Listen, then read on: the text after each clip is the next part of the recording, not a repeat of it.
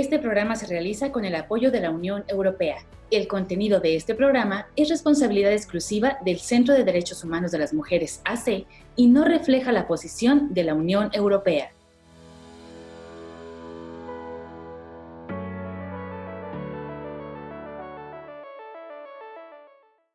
¿Qué tal? Bienvenidas y bienvenidos sean a Nuestras Voces, un programa audiovisual del Centro de Derechos Humanos de las Mujeres que es posible gracias al financiamiento de la Unión Europea. Mi nombre es Anabel Holguín. Les invitamos a que nos sigan a través de nuestras redes sociales. Nos encuentran en Facebook como Centro de Derechos Humanos de las Mujeres, en Twitter como arroba CEDEM y en Instagram como CEDEM. De la misma forma, les recordamos nuestro teléfono de atención en oficina es el 614-415-4152.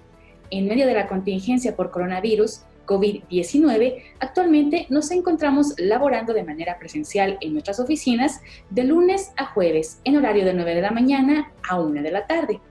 Nos encontramos en la Avenida Juárez, número 4107B, en Colonia Centro, en la ciudad de Chihuahua.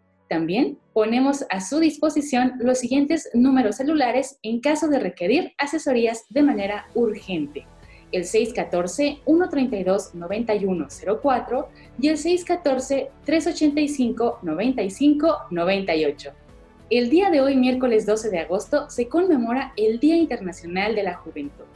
Es por ello que en esta ocasión nos acompañan en el programa Dalma Ruiz, Marisol Rivera y Frida Moreno, tres mujeres, adolescentes y jóvenes que nos compartirán sus reflexiones, experiencias y trayectoria en materia de promoción y defensa de los derechos humanos de niñas, niños, adolescentes y jóvenes. Quédense conmigo, comenzamos.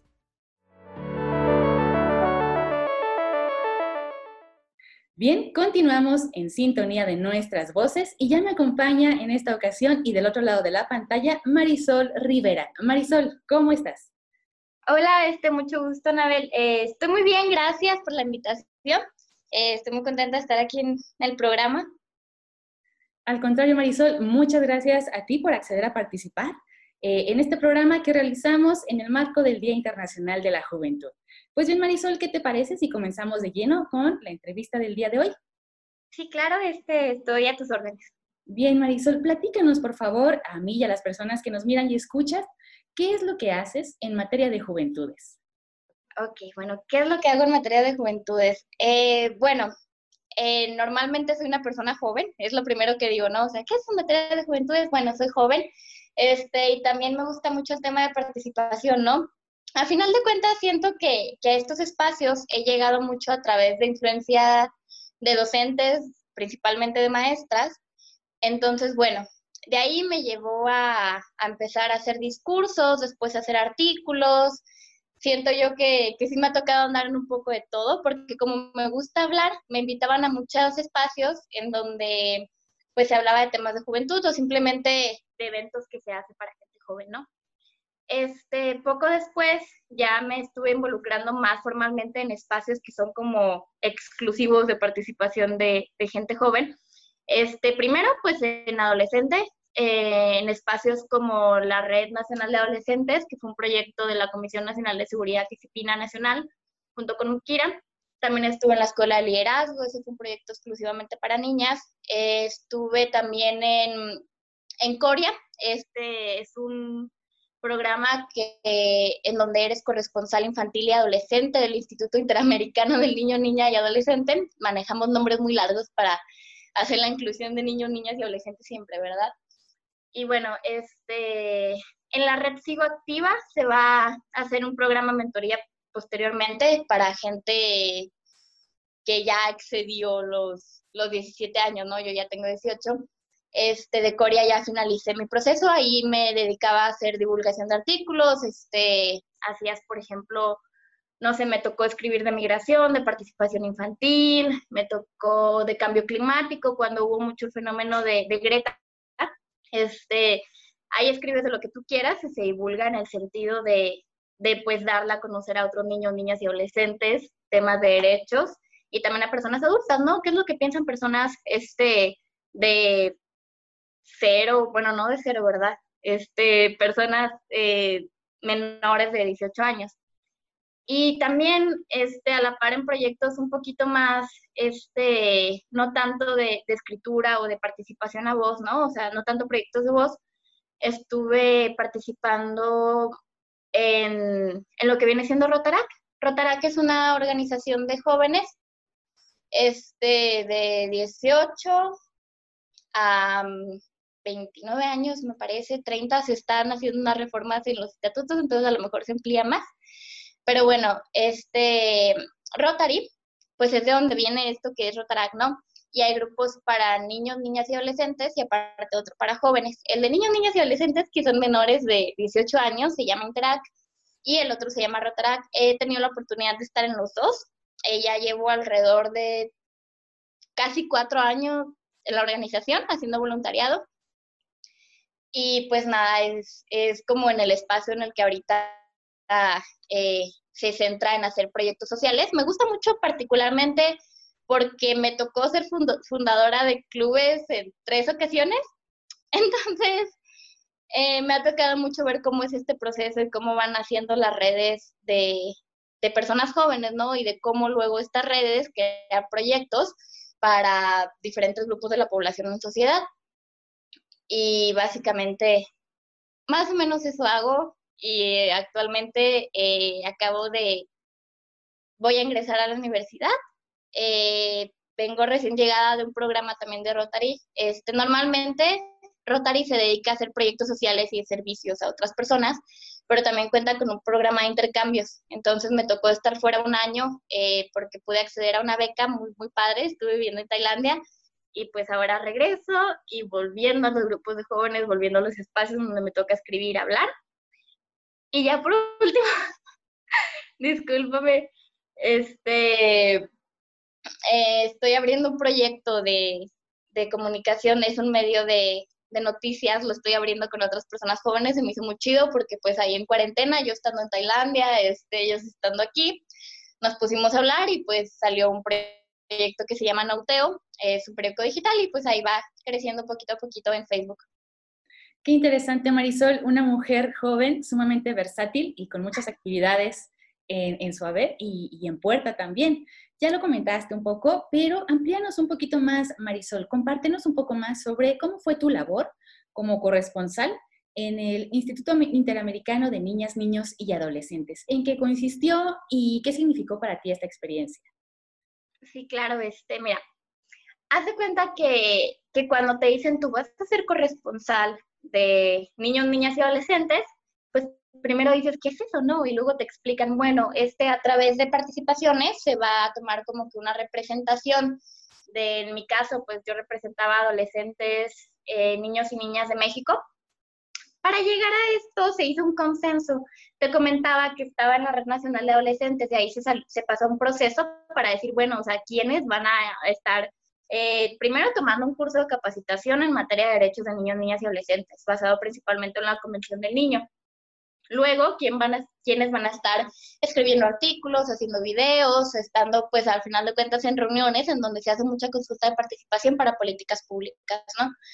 Entonces, me tocó estar trabajando eh, mucho en el portal de Nuestra Voz a Colores, así lo encuentran en internet, del instituto, que es donde se hacen las publicaciones de todos los niños, niñas y adolescentes de eh, pues diferentes estados, ¿no? Hay de Canadá, de Estados Unidos, de todo lo que viene siendo las Américas, Brasil, em, República Dominicana, México. De hecho, México tiene bastantes representantes hasta ahora. Y bueno, este programa se va manejando por generaciones.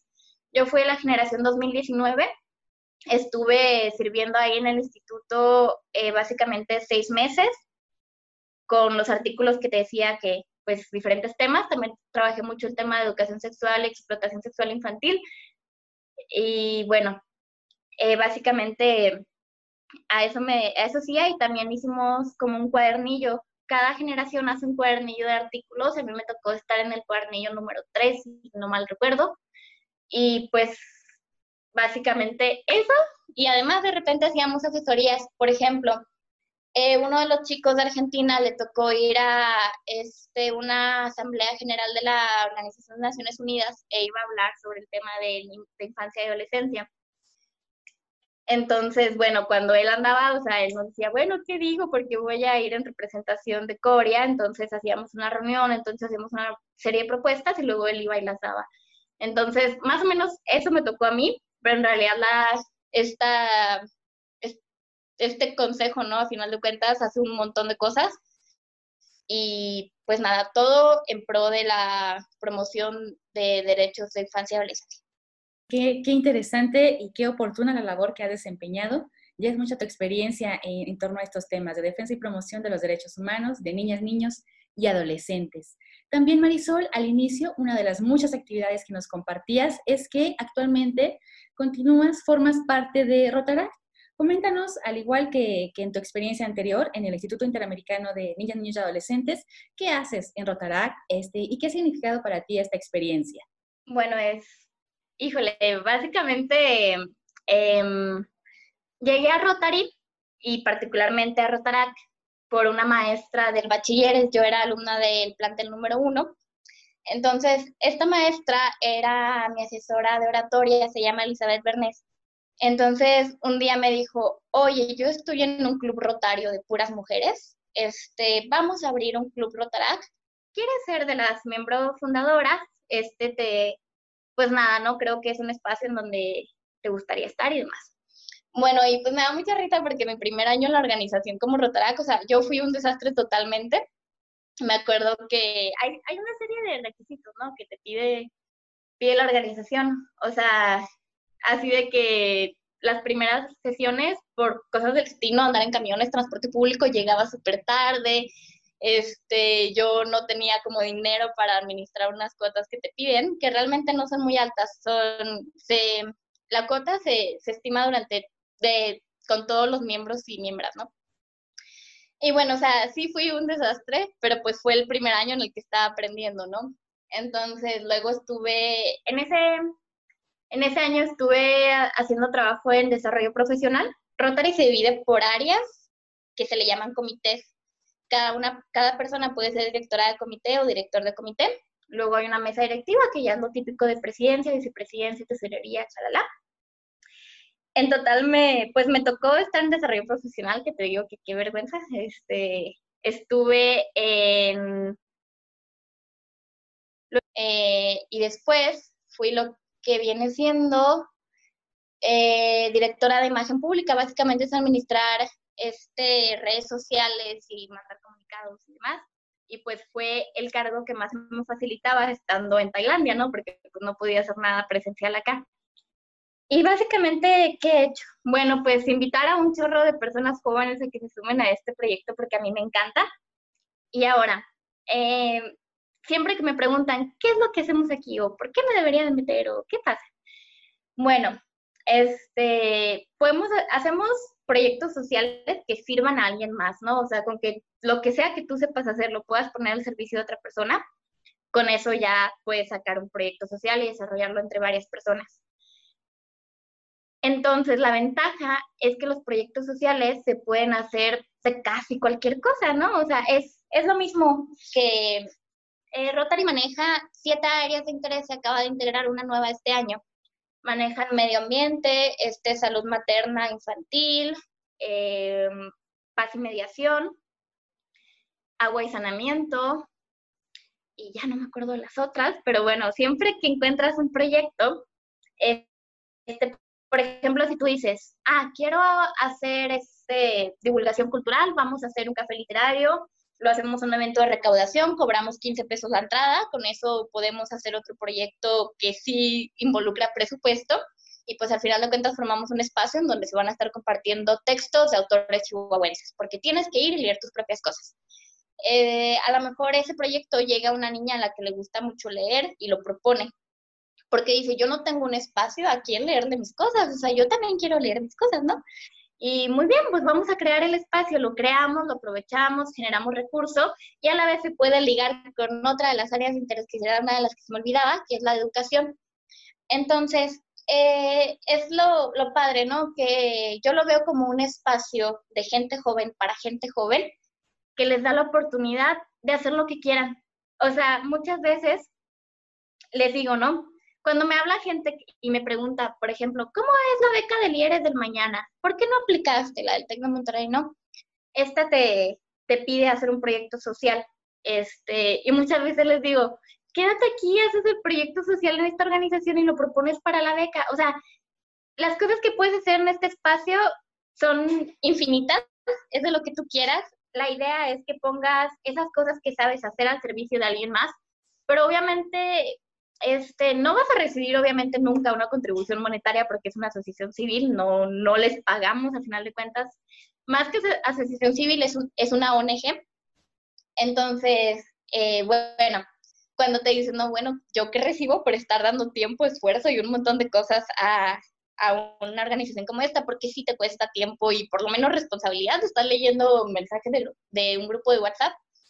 Y finalmente lo que te da es converger con otras personas de tu mismo rango de edad que les interesa hacer lo mismo que ti, ¿no? O sea, servir y poner este, los recursos que tengan a, a disposición de la creación de estos proyectos. Entonces, básicamente se dedica a hacer proyectos y es exactamente como me he sentido aquí. Bueno, pues te digo, yo estoy muy contenta porque mi club ya, ya lleva más crecimiento, hay una serie de cosas para para que se formalice el registro, ya las estamos completando. Este, de hecho, ya tiene acta constitutiva y todo lo que viene siendo lo que marca la organización a nivel internacional.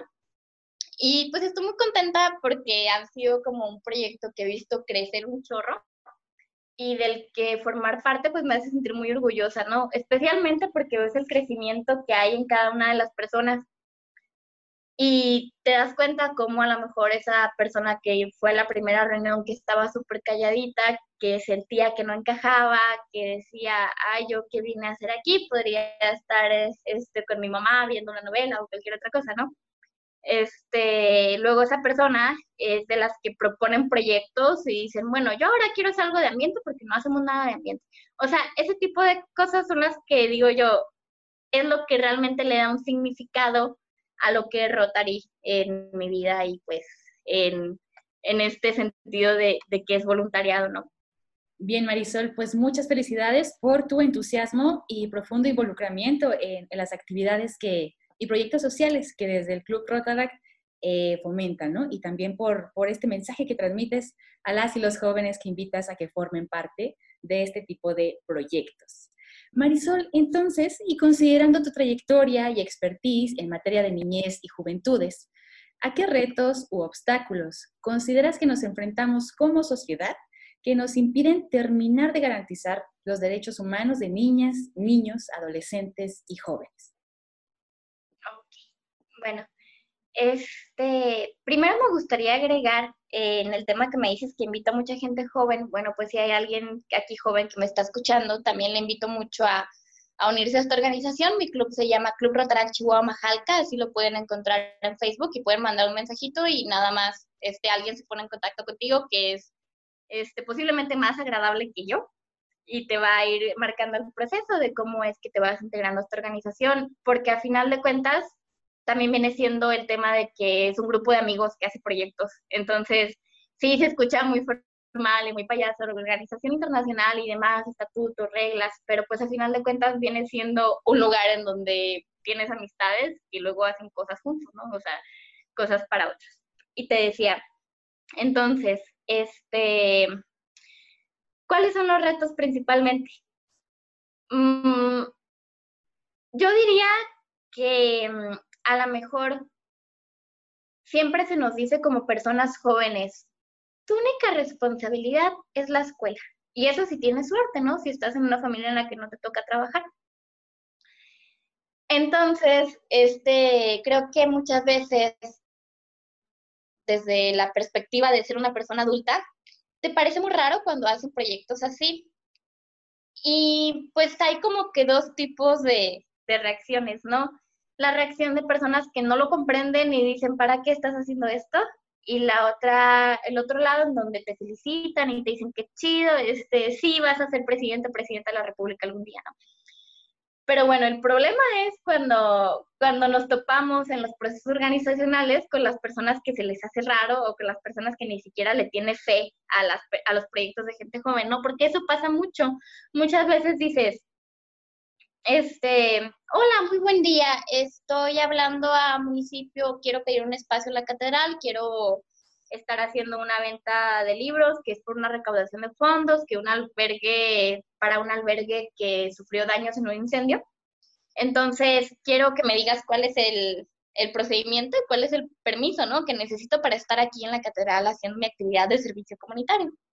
Vengo de una organización que se llama Club, Club Chihuahua Majalca. Entonces, es muy gracioso porque de entrada te dicen así como de que, ¿qué quiere hacer qué? ¿Para qué? no, pues quiero hacer esto para esto. O sea, y me da mucha risa porque cuando yo tenía que hacer los procesos, inclusive vía telefónica, batallaba un chorro para que me hicieran caso. O sea, casi, casi les decía, no, tengo 16, 17 años y eso era como, como decir, ah, bueno, entonces no es prioritario. O sea, y yo ya tenía la fecha de mi, de mi programación del proyecto encima, ¿no? ¿Y qué es lo que tenía que hacer? Bueno, en Radar y tienes una figura de que tienes un consejero entonces, pues yo tenía que ir con mi consejero que ya es adulto, oye, acompáñame al municipio a sacar el documento donde me digan que sí puedo sacar, sí puedo estar en este espacio. O sea, yo creo que son cosas que, que cada vez se van normalizando más y eso está muy chido. Pero al final de cuentas, cuando te las topas son obstáculos y son cosas que dices tú, chin, o sea, si yo tuviera 30 años, no tendría que estar pidiéndole ayuda a alguien de 30 años para que me ayude a sacar mi permiso.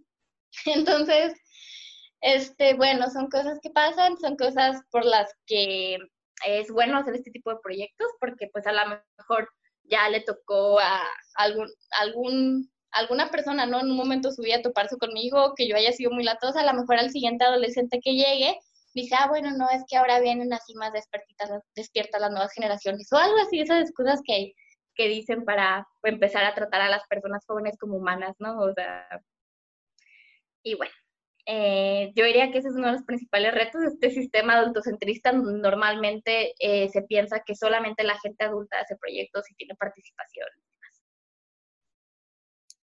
Exactamente, Marisol. Eh, el problema que mencionas muy atinada a tu, tu visión en este sentido. Vivimos, como bien mencionas, en un sistema adultocentrista y que lamentablemente pues tiene una completa falta de perspectiva de derechos humanos y juventudes, ¿no? Se trata con condescendencia a niñas, niños, adolescentes y jóvenes. Y bueno, efectivamente no se les hace copartícipes para que sean tomadores de decisiones y finalmente pues protagonistas de, su propia vida, de sus propios proyectos. Y en este sentido, un poco en relación a, a, este mismo tema, no un poco, un mucho, ¿qué podrías decirnos respecto a la participación y perspectiva de juventudes en proyectos sociales, así como los espacios que tenemos disponibles en la materia?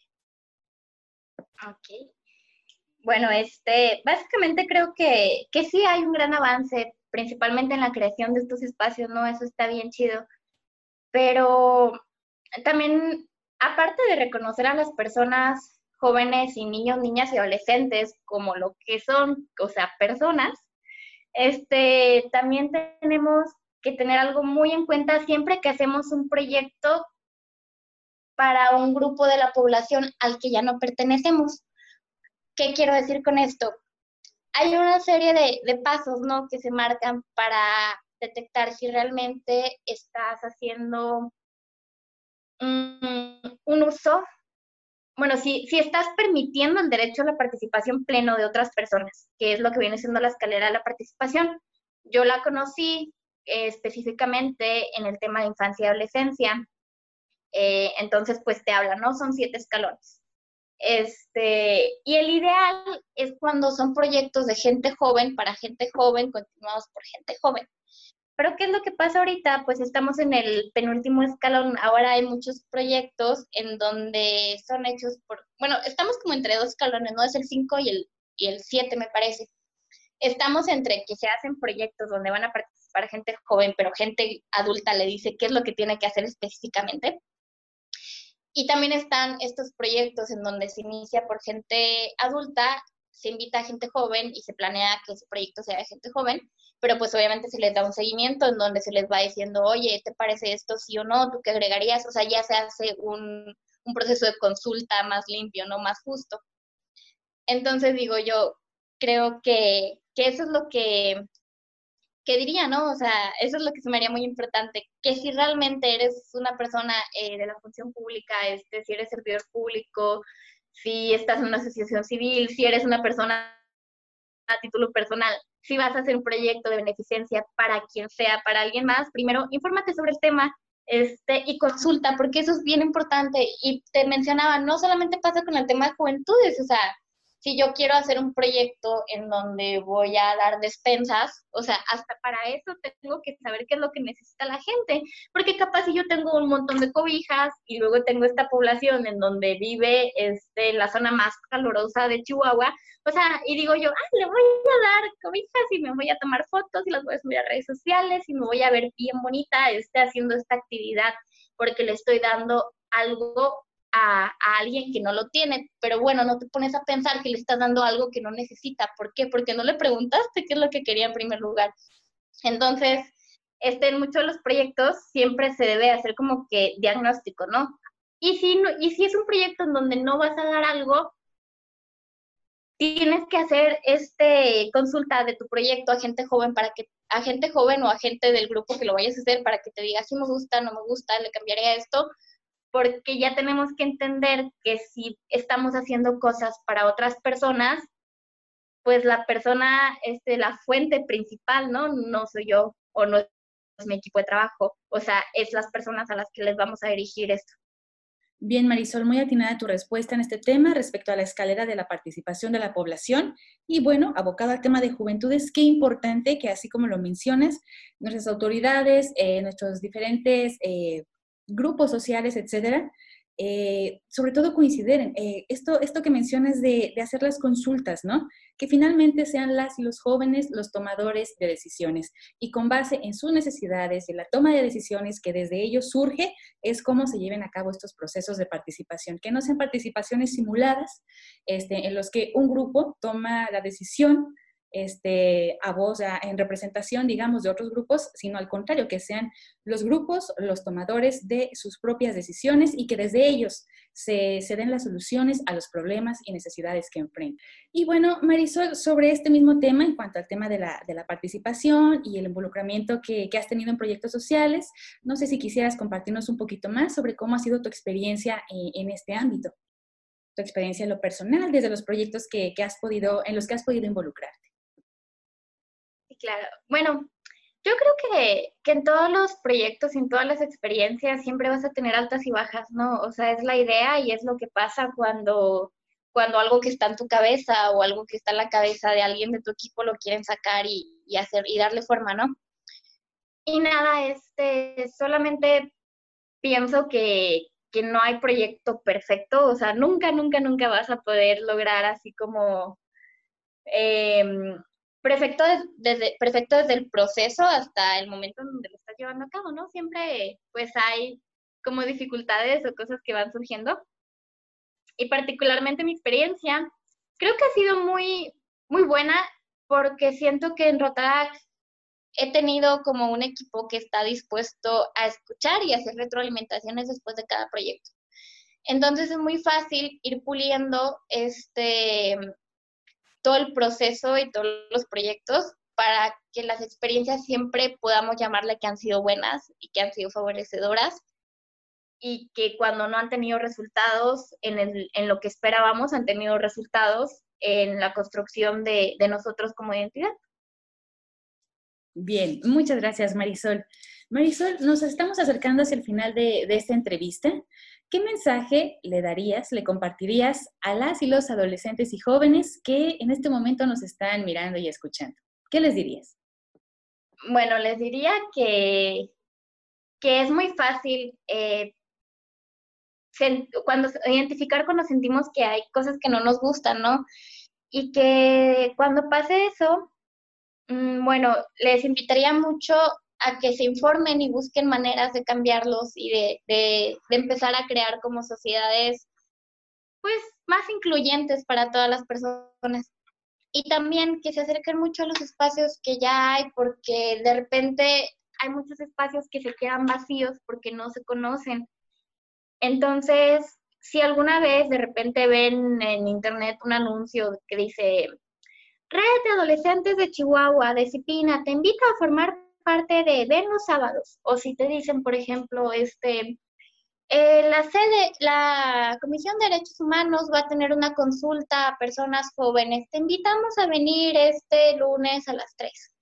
Este, o te sale ahí publicidad de mi club, ¿no? Club Rotaract Chihuahua te invita a ser miembro y crear propios proyectos sociales, que aunque los vean y digan, ¿qué es eso? Se escucha muy raro, mejor no, se animen a, ir a esos espacios y conocerlos desde primera mano, ¿no? Y decir, esto me gusta, esto no. Porque también a lo mejor ahorita yo les platiqué de muchos proyectos, pero igual he estado en muchos tantos que no me han gustado. Porque eso pasa este, cuando vas atendiendo a estas invitaciones y luego encuentras qué es lo que es para ti, qué es lo que te gusta, dónde te sientes cómodo con la gente, con los temas que tratan y dónde puedes ayudar más, ¿no? O hacer algo más. Y aunque a veces pienses que hay que flojera levantarme un sábado a las 10 de la mañana o este tipo de, cosas, en realidad son cosas que, que, a final de cuentas te enriquecen como persona al, al decir que hay un crecimiento en ti. Y además estás contribuyendo que haya un desarrollo en, para las mismas personas que tienen tu edad o para estos mismos espacios, ¿no? Que se vayan este, haciendo más grandes, más fuertes y tengan un peso más importante en las decisiones que nos afectan a todos y todas. Y pues les diría eso, que se animen a entrar, que si les interesa estar en el, en el club de donde les vengo a platicar hoy, este, me escriban este, si quieren estar en la red de adolescentes, se metan a la página de Spina en Facebook y la busquen. Si quieren estar en, no sé, por ejemplo, en, el tema de educación sexual, eso se me olvidó mencionarlo al inicio, pero en servicios amigables hay un programa de promotoría para, para personas adolescentes.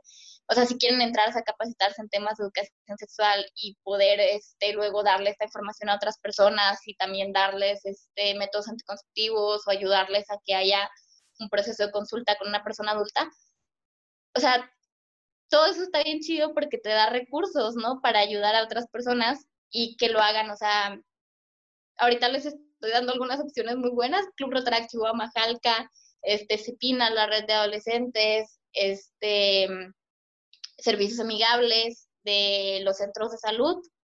Entonces, los espacios ahí están, nada más hay que empezar a llenarlos o empezar a crear nuestros propios espacios, ¿no? Porque también es válido tú de repente decir, bueno, es, ya me di un rol por todos los clubes de ecología que hay en la ciudad para personas jóvenes, no me gustaron, voy a abrir el mío. O sea, eso también es muy válido, pero el chiste es que esas ideas que están en sus, en sus cabezas de cómo mejorar los entornos y contextos que vivimos, no se queden solamente en sus cabezas, sino que lo vayan sacando y siempre también es muy importante la capacitación en todos los temas, porque muchas veces sin la información no tienes como las habilidades sociales para poder hacer que estas cosas sean posibles, que son bien necesarias. Y eso, que se animen a participar.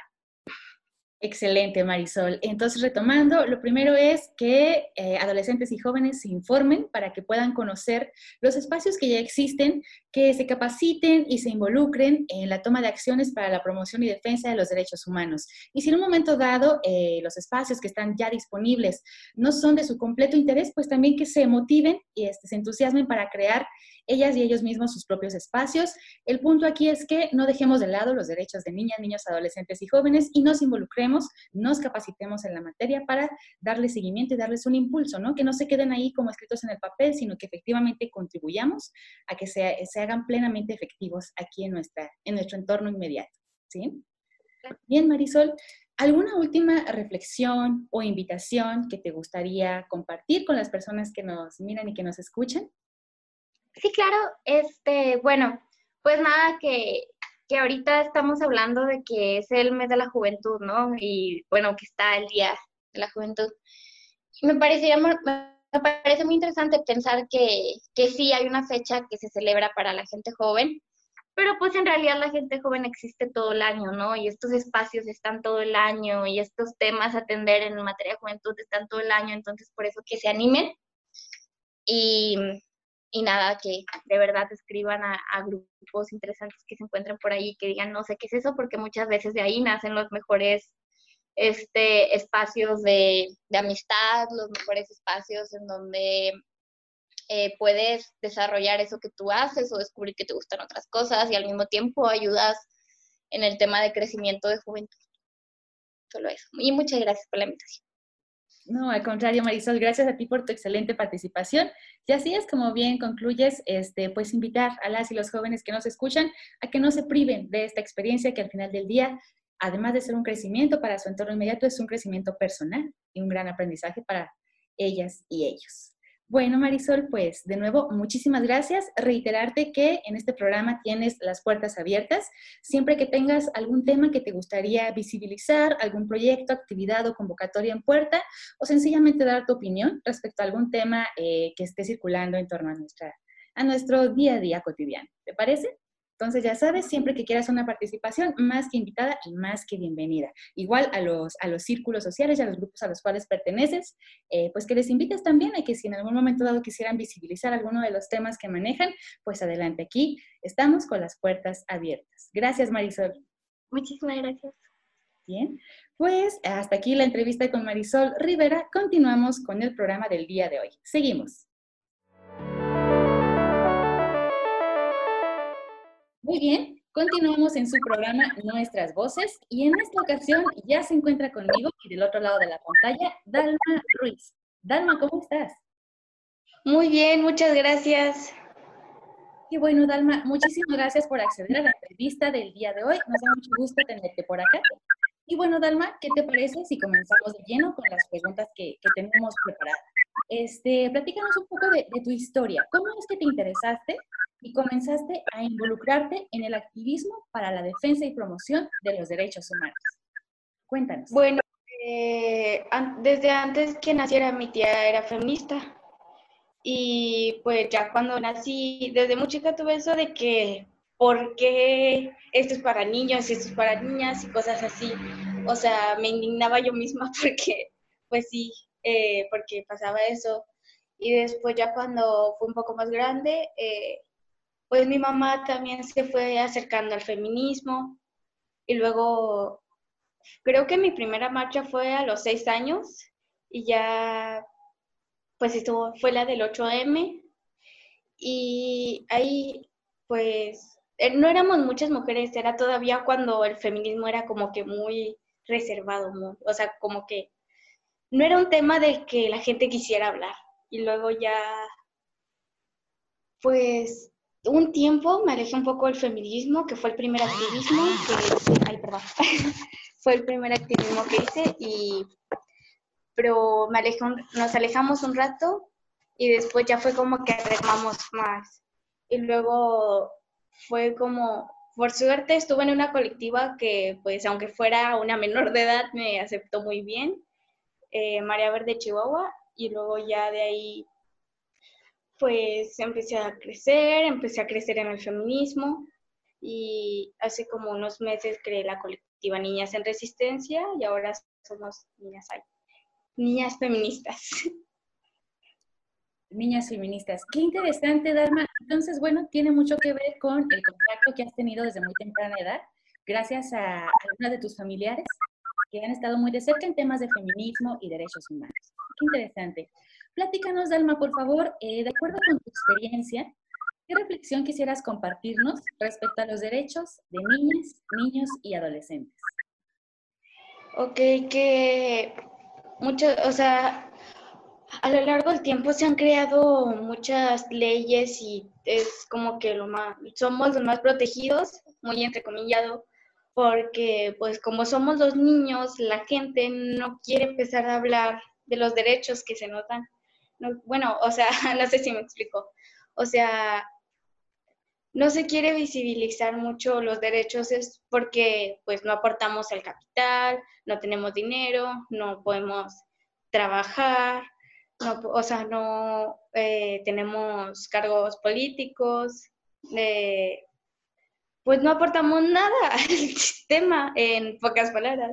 Y pues eh, creo que por eso no se ha visibilizado muy bien los derechos de los niños y de las niñas, de las infancias, pues porque pues al sistema no le aporta nada, no ganan nada con mostrarlos. Y luego, o sea, tal vez somos los más protegidos en leyes, pero no se aplican. Y pues sí. Bien, Dalma, qué interesante reflexión. De acuerdo, Dalma, eh, ¿qué podrías, eh, qué consideras tú? ¿Por qué es importante la educación integral en sexualidad para niñas, niños y adolescentes? Sabemos que es uno de los temas que últimamente has estado trabajando. ¿Por qué es importante esta educación integral en sexualidad?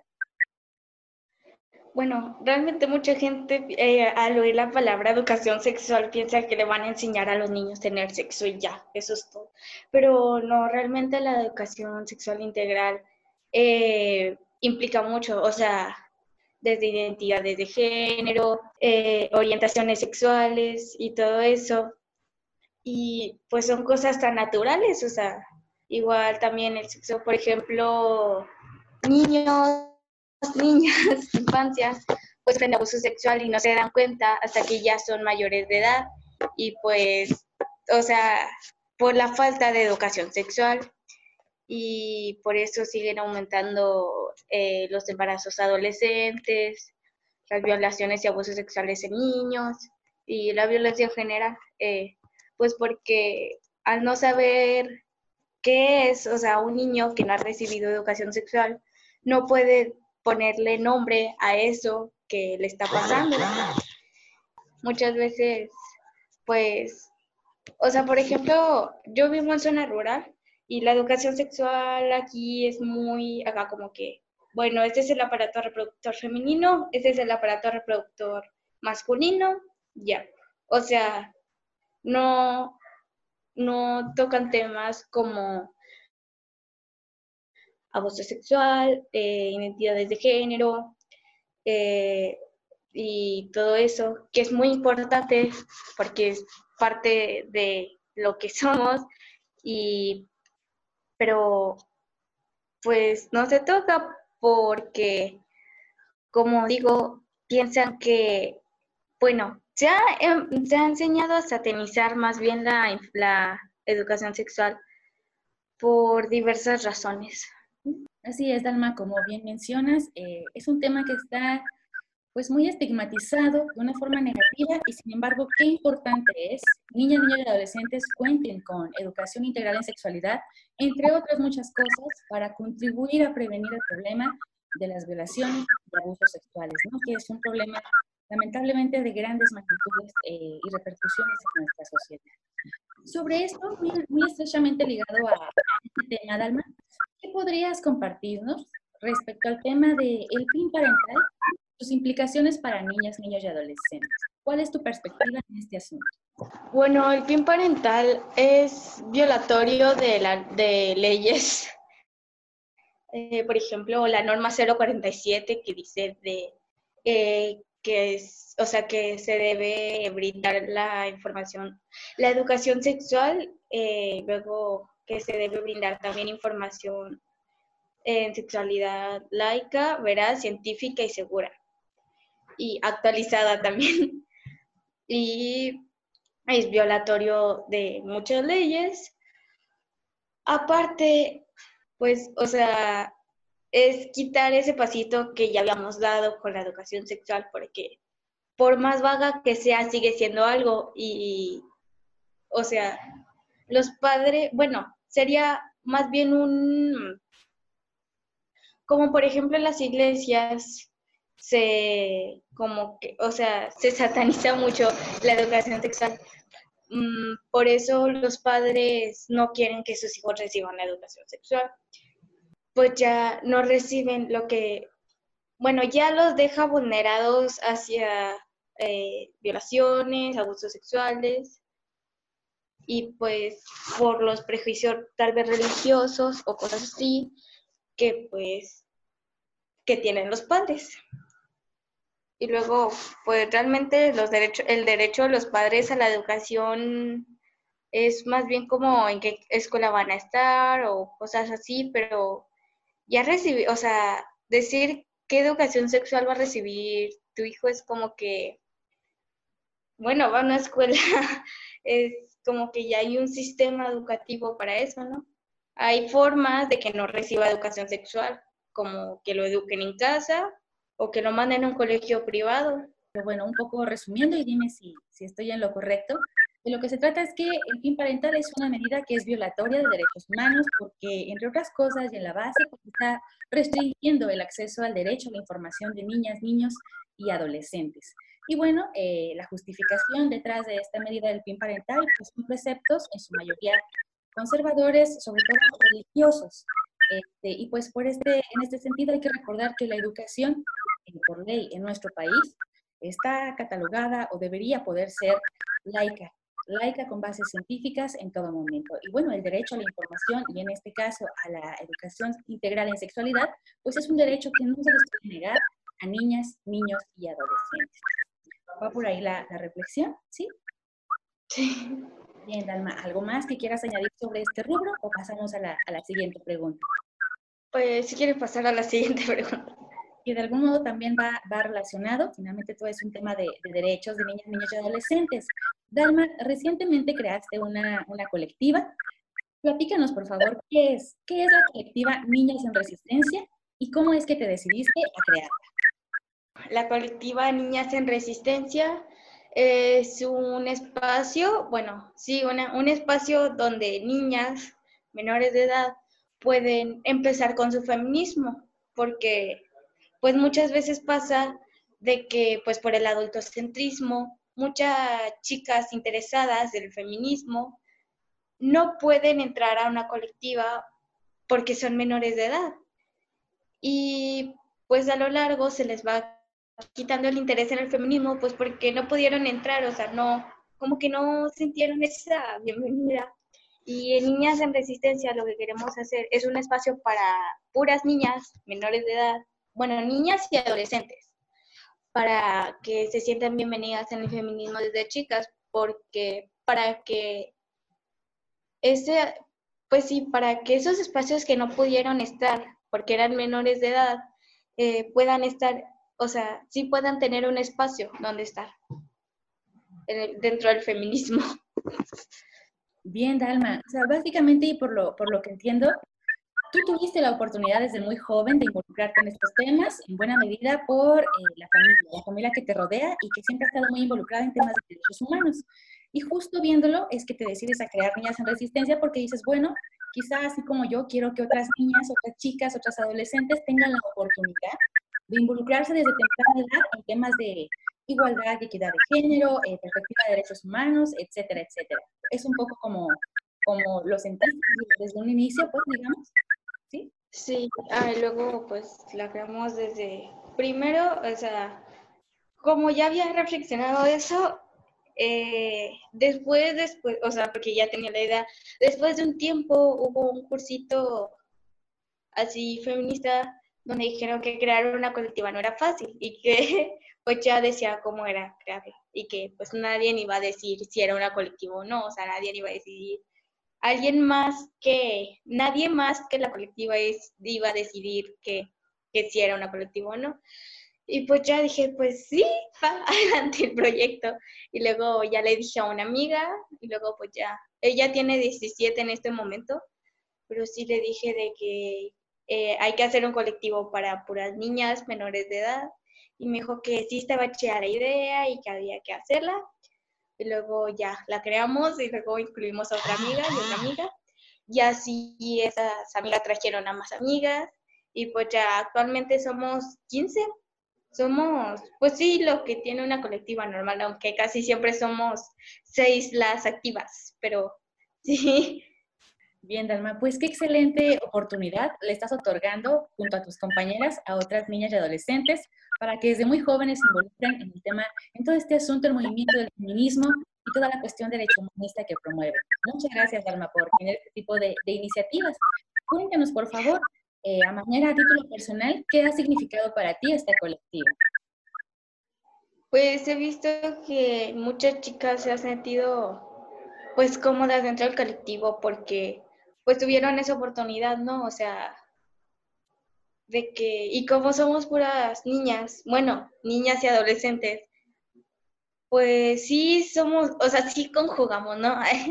sí, pues sí siento que se sienten cómodas dentro del colectivo y que sí, nos ha, que sí las ha ayudado, nos ha ayudado y pues de repente tenemos acciones así chidas, pues porque conjugamos, ¿no? O sea, porque vamos así y siento, pues sí, eso de que se sienten cómodas, que sí se sienten parte de la colectiva, porque pues muchas veces puedes estar en algún lado pero no sentirte cómodo, pero no siento que sea el caso. Excelente, Dalma. Y en este sentido, compártenos, por favor, quiénes pueden formar parte de esta colectiva y cómo es que pueden sumarse. Ok, puede ser eh, adolescentes de 17 años para abajo. Y pues no tenemos mínimo de edad, nomás que tengan WhatsApp propio y así ya lo podemos controlar, ¿no? Así como que las edades.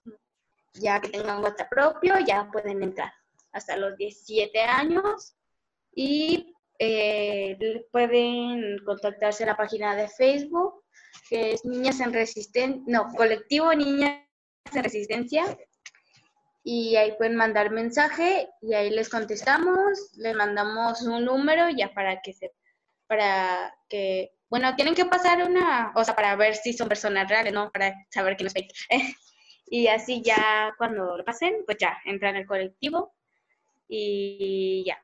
Eh, eh, tardamos un poco en contestar, pero sí contestamos. En la página sí contestamos, pero tardamos un poco.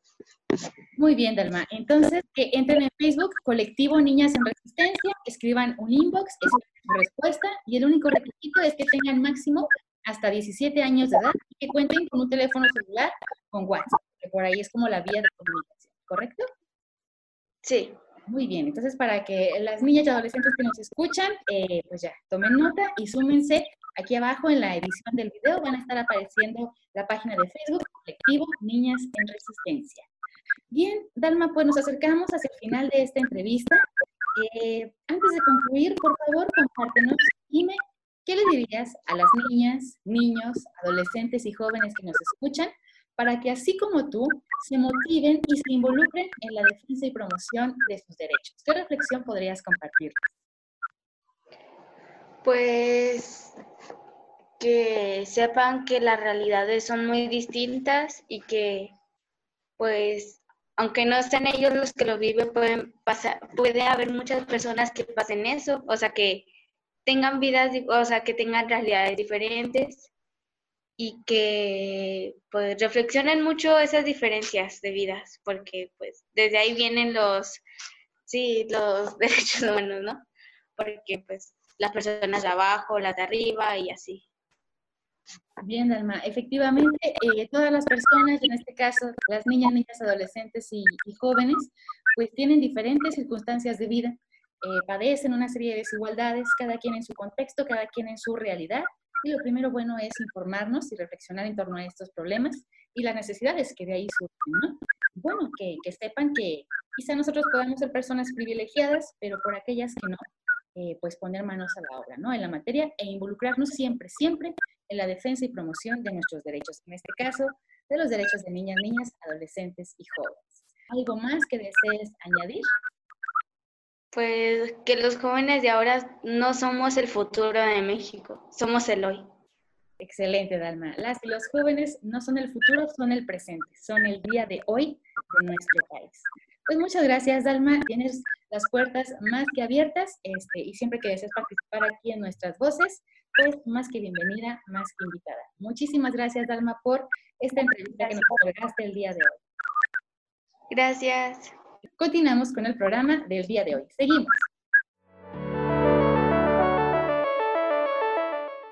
Bien, ya se encuentra conmigo Frida Moreno. Frida, ¿cómo estás?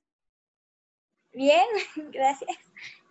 Al contrario, qué bueno que, te encuentras bien. Muchísimas gracias, Frida, por haber accedido a participar eh, con nosotras en esta entrevista. Y bueno, pues, ¿qué te parece si comenzamos de lleno, pues, con los temas que nos competen el día de hoy? ¿Te parece? Sí. Muy bien. Bien, Frida, platícanos, por favor, eh, desde tu experiencia personal, ¿cómo definirías tu qué hacer? Mi qué hacer, pues, es el estar constante, el tener la, la paciencia, ¿verdad? El tiempo para estarle ahí dedicando el estudiar los temas porque a veces no es fácil comprender todo y el, la constancia más, más que nada. Muy bien, eh, una joven muy constante en todo lo que es eh, pues su quehacer diario, su labor como, como estudiante, pero también eres una persona muy comprometida, Frida, con todo lo relativo a los derechos de las niñas, niñas, adolescentes y jóvenes. Sobre esto, Frida, ¿qué nos puedes compartir en tu opinión? ¿Cómo definirías la participación de niñas, niños y adolescentes? ¿Qué es? Bueno, la participación, o sea, todos los niños participan, ya sea en sus casas, en la escuela. No todos tenemos las mismas oportunidades, pero todos los niños participan. Pueden participar, sí, o sea, en su casa pueden ayudarle a su mamá, a su papá, a sus hermanos a hacer las cosas del hogar. Y pues la participación ahora sí que es todo lo que participas. Bien, la participación involucra muchos temas, muchos aspectos y es sumamente diversa y bueno, pues dependerá de las circunstancias particulares de cada niña, niño, adolescente o joven, ¿sí? Bien, Frida, eh, sobre esto, ¿por qué consideras, por qué es importante que en nuestra sociedad se garanticen eh, el derecho a la participación de niñas, niños y adolescentes? ¿Por qué específicamente este derecho es importante? Bueno, pues todos los niños pensamos diferente y tenemos diferentes opiniones, entonces es importante que todos den la suya, que todos participen para saber cuáles son las comodidades de cada niño y pues todo, todo lo que piensan. Bien, Frida, y sobre esto, ¿a qué retos u obstáculos consideras que nos enfrentamos en el día a día que impiden poder garantizar el derecho a la participación de niñas, niños, adolescentes y jóvenes? ¿Qué retos u obstáculos identificas en tu experiencia? Ok, eh, no todos los niños, como te decía, tenemos las mismas oportunidades, no todos tenemos la misma información y lugares a los que acudir pero pues básicamente son las oportunidades que se nos dan a, todos los niños. De acuerdo, Frida, qué interesante.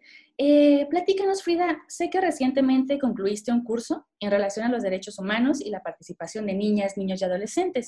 Compártenos más sobre esta experiencia, qué fue lo que aprendiste, eh, platícanos, ¿de qué se trata? Ok, el curso es a participar se aprende y pues básicamente son sobre los derechos de los niños. Nos van hablando unos que otros derechos, participaciones de niños y vaya que aprendí bastante. Este, nos explicaron cómo, por qué es importante la participación de los niños, por qué son importantes sus derechos y cómo podemos llevarlo a cabo ahorita que estamos como encerrados en casitas. Ah, pues podemos usar las redes sociales y pues fue lo que estamos haciendo en redes sociales. Bien, Frida, efectivamente, ahorita que, que, tenemos esta cuestión del confinamiento por el coronavirus, pues las redes sociales, ¿no? Se han, vuelto, se han vuelto una herramienta sumamente importante para podernos comunicar. Y desde luego, o sea, qué mejor que niñas, niños, adolescentes y jóvenes la tengan a su alcance para poder hacer valer y expresar su voz, sus necesidades y pues demandar eh, la efectiva, que les garanticen sus, sus, derechos. Qué interesante. Eh, Frida, bueno, en lo personal, ¿qué significó para ti esta experiencia? pues es muy importante, ¿no? Porque hay cosas que a lo mejor yo no sabía y fui descubriendo y me fueron abriendo puertas a más cursos, más información. Y ahorita pues es las oportunidades que me están dando el tomar un simple curso. Es, wow, sí es grande la oportunidad porque aprendo mucho y me ayuda, sí, me ayuda, me ayuda mucho a mí y a más personas puedo ayudar yo también. Bien, Frida. Oye, y, sobre esto ya mencionaste que, entre otras cosas, has participado en otros cursos, que justamente este tipo de, experiencias y prácticas en las cuales te has involucrado, pues te han abierto otras puertas, ¿no? Otro tipo de capacitaciones y espacios de encuentro. Sobre esto, Frida, ¿qué podríamos compartirnos, desde luego, de nuevo, desde tu experiencia, sobre los espacios de participación que miras, que observas que tenemos disponibles para niñas, niños y adolescentes? ¿Cuál es tu opinión o tu percepción en este sentido? Ok, pues hay muchos lugares, sí, hay muchas instituciones en las cuales nos podemos acercar, recibir información y pues hay, todas las personas se pueden acercar. Este, ahí está Cipina, está Mukira, que fue con los que yo fui comenzando. Comencé con Mukira en un proyecto de la Escuela de Liderazgo y después me incluyeron en un proyecto que fue la Red Nacional de Adolescentes se hizo en la Ciudad de México y así me comenzaron a llegar convocatorias a las cuales yo fui asistiendo. Hay unas a las que no, pero conseguí mucha información, mucho aprendizaje. Fueron muchas cosas, pero al final me ayuda mucho a mí como persona. Bien, en este caso Mukira, que es una asociación civil con sede aquí en la ciudad de Chihuahua, Chihuahua, y Cipina Estatal, que también tiene su sede aquí en la capital del estado. Cipina, para las personas que nos escuchan y no saben el significado de las siglas, es el Sistema Integral de Protección de Niñas, Niños y Adolescentes. En tu experiencia, estos han sido dos espacios fundamentales, digamos, en los que se te ha permitido eh, tomar la rienda, ¿no? Y participar, en este caso, como, como adolescente joven. Bien, justamente sobre esto, Frida, para las niñas, niños, adolescentes que nos escuchan, ¿qué les dirías para que así como tú se involucren en estos espacios de participación que se encuentran disponibles aquí en nuestra, en nuestra entidad? O bien para que se motiven este, y en conjunto eh, pugnen por abrir nuevos espacios de participación también, ¿no? ¿Qué les dirías para que se involucren más en, en estos temas? El interés, mm, pues yo estaba muy interesada, ¿verdad? Entonces creo que cuando te interesa algo, una persona lucha por eso y puede hacer cosas increíbles. Entonces, pues, es la constancia, el interés de cada persona. Bien, y para que se motiven y justamente se sientan pues interesados, interesadas en, involucrarse, ¿cuál es, crees tú, cuál es la ganancia? O sea, ¿qué, qué les retribuye el ser partícipes de, de este tipo de espacios? ¿Qué, ¿Qué beneficios pueden obtener de ello? Los aprendizajes, el conocer nuevas cosas, conocer nuevas personas. Sí, es mucho aprendizaje el que vas teniendo y te ayuda a crecer como persona incluso. Es aprendizaje a nivel personal y son herramientas para, ahora sí que para la vida, ¿no, Frida? Sencillamente es capacitación aprendizaje constante que nos servirán en diferentes ámbitos de nuestra vida. Bien, eh, Frida, ¿alguna última invitación, reflexión o comentario que quisieras decirles a las niñas, niñas, adolescentes y jóvenes que nos, que nos miran? Ok, pues si tienen el sueño de hacer algo, motívense, háganlo, que no dejen que nadie se los impida, pues al fin y al cabo son nuestros sueños y hay que cumplirlos. Bien, la constancia y sobre todo pues que se motiven, ¿no? Digo, eh, dando pequeños pasos es como luego empezamos, luego tenemos en mente proyectos o ideas que parecían ser muy grandes, pero quizá lo más difícil sea dar el primer paso. ¿O tú qué opinas en, ese sentido? ¿Sí? sí, el primer paso es el más difícil. Pues bien, Frida, ya estamos concluyendo eh, esta entrevista, eh, de que de nuevamente te agradecemos, nos hayas dado el espacio para realizarla. Ella fue Frida Moreno, muchas gracias por, por haber accedido a esta entrevista y te reitero la, la, invitación, Frida, siempre que tengas algún proyecto, actividad, alguna convocatoria, este, o sencillamente algún tema de interés que, que en su momento esté como eh, pasando por tu cabeza y quieras este, emitir algún punto de vista o reflexión sobre ello, con todo gusto siempre tienes las puertas abiertas aquí en este programa Nuestras Voces para que con toda la confianza nos lo digas y de nueva cuenta será un gusto para nosotras poderte tener de regreso en este programa. ¿De acuerdo? Sí. Bien, Frida, pues muchas gracias. Con esto despedimos tu sección y nosotras continuamos con su programa Nuestras Voces. Seguimos.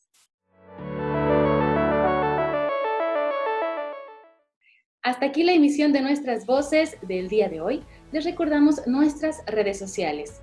Encuéntranos en Facebook como Centro de Derechos Humanos de las Mujeres, en Twitter como arroba CEDEM y en Instagram como CEDEM. En medio de la contingencia por COVID-19, trabajamos de manera presencial de lunes a jueves en horario de 9 de la mañana a 1 de la tarde. Nos encontramos en Avenida Juárez, número 4107B, en Colonia Centro, en la ciudad de Chihuahua. Nuestro teléfono de oficina es el 614-415-4152. De la misma forma, contamos con los siguientes números celulares en caso de requerir asesorías de manera urgente.